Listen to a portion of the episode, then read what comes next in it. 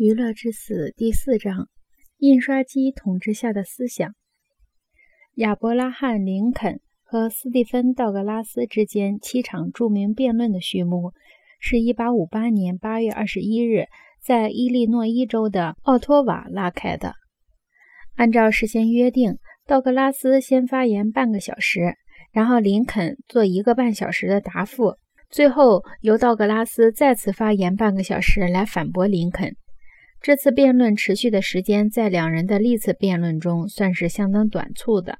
事实上，在此之前，他们已经交锋过几次，每一次都是唇枪舌剑，不到筋疲力尽誓不罢休。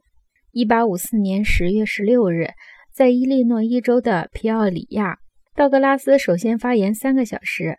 按照约定，他发言之后，应该是林肯做答复。当轮到林肯发言的时候，他提醒听众，当时已是下午五点钟，他可能需要和道格拉斯一样长的时间。而且在他发言之后，按规定，道格拉斯还要继续反驳。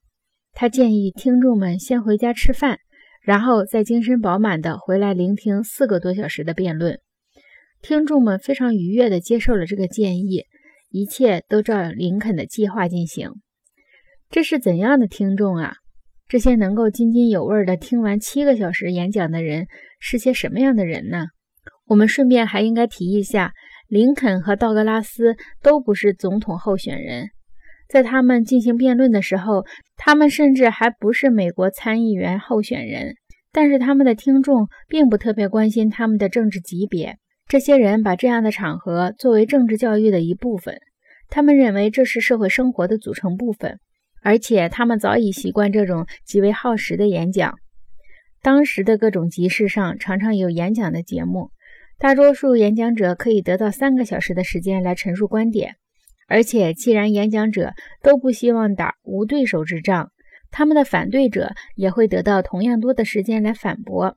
我们应该指出，并不是所有的演讲者都是男人。在斯普林菲尔德持续了几天的一次集市上。每天晚上都有一个女人在院子里做关于妇女在当今进步运动中的影响的演讲。